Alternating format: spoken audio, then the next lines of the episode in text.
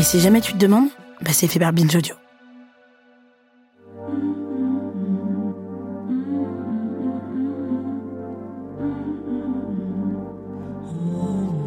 Mes très chers amis, bienvenue dans notre petit rendez-vous du mardi. Vous le savez, vous avez rendez-vous tous les mardis pour un petit tête-à-tête avec l'un ou l'une de nos chroniques heureuses. Chaque semaine, ils et elles font une proposition pour décrire la société dont on rêve. Cette semaine, vous avez rendez-vous avec Marion Dubreuil. Marion, c'est notre Madame Justice. Cette semaine, elle nous propose de supprimer les délais de prescription. Salut Marion Salut Judith Oui, parce que là, vraiment, personne ne s'y retrouve.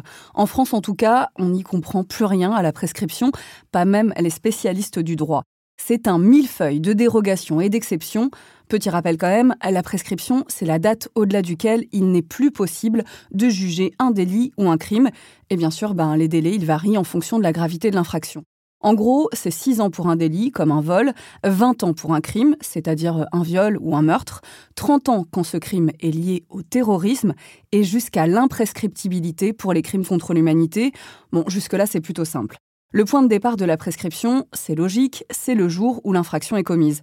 Eh bien non, pas toujours. En 1989, une loi a décalé le point de départ de la prescription à la majorité des victimes de violences sexuelles dans l'enfance. L'objectif, il est louable, c'est de prendre en compte l'amnésie traumatique. Si l'on garde l'exemple de la répression des violences sexuelles sur mineurs, que je connais bien, en 30 ans, la prescription a varié du simple au triple. Depuis la loi de 2018, la prescription pour viol sur mineurs, c'est 30 ans à compter de la majorité de la victime. C'était 10 ans en 1998. Aujourd'hui, concrètement, un enfant peut déposer plainte contre son agresseur jusqu'à ses 48 ans. Les partisans de la prescription, ils estiment qu'il s'agit d'un principe fondateur du droit. Mais enfin, est-ce que c'est encore vrai quand on voit combien les délais ont été modifiés? Et puis, de 30 ans à l'imprescriptibilité, c'est quoi la différence?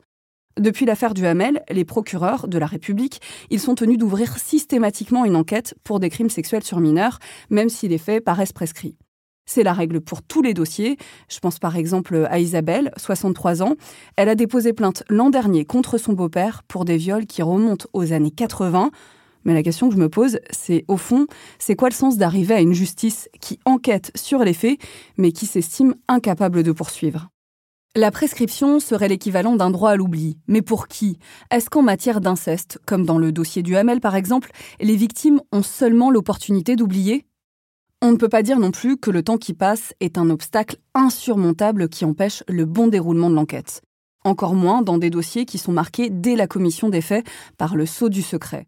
Finalement, Olivier Duhamel, il a avoué les attouchements sur son beau-fils, comme Camille Kouchner l'avait dénoncé dans La Familia Grande. Alors oui, il a parlé de relations consenties, mais enfin, tous ceux qui connaissent un peu les violences sexuelles savent que c'est toujours l'argument des agresseurs. La prescription pourrait jouer sur la mécanique des aveux, nous disent certains. C'est parce que les agresseurs savent qu'ils vont finalement échapper à la sanction que certains passent aux aveux. Du coup, il faudrait pouvoir miser sur le sentiment d'impunité des auteurs pour obtenir la reconnaissance d'une infraction sans pouvoir la poursuivre après. Enfin, c'est kafkaïen. La réalité, c'est que notre société tolère de moins en moins l'impunité. Et du coup, bah, la prescription, elle pose question. Ses partisans la justifient au nom du dépérissement des preuves. Avec le temps, les témoins disparaissent, leur mémoire vacille, les CD sont mal conservés, voire carrément détruits. Mais parfois, le temps qui passe permet aussi de profiter d'une évolution scientifique. L'ADN, par exemple. Il y a 15 ans, on avait besoin d'une grosse goutte de sang, de sperme ou de salive.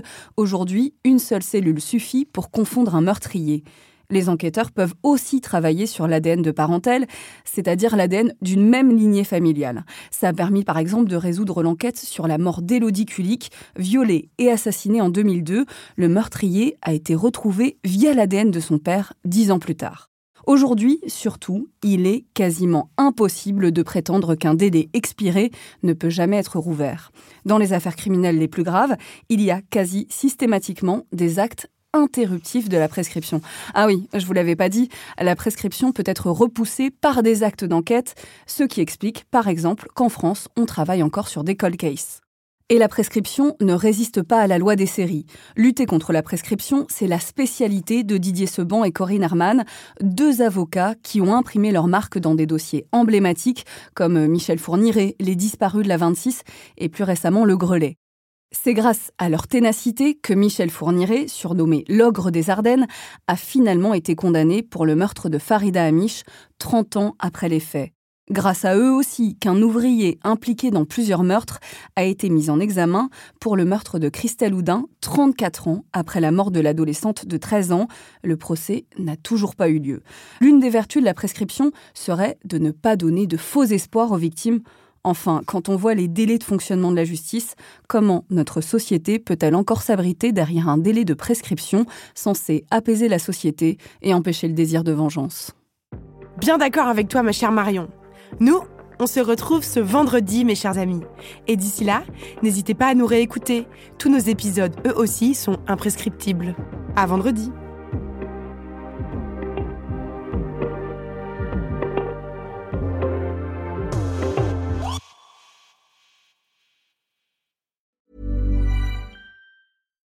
When you make decisions for your company, you look for the no-brainers. And if you have a lot of mailing to do, Stamps.com is the ultimate no-brainer. It streamlines your processes to make your business more efficient, which makes you less busy.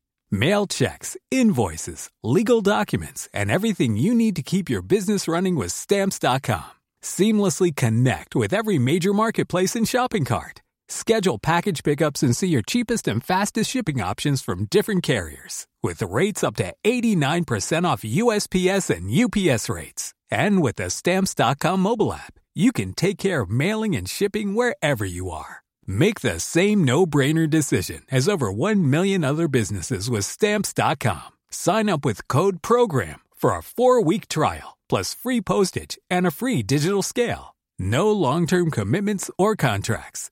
That's Stamps.com. Code PROGRAM.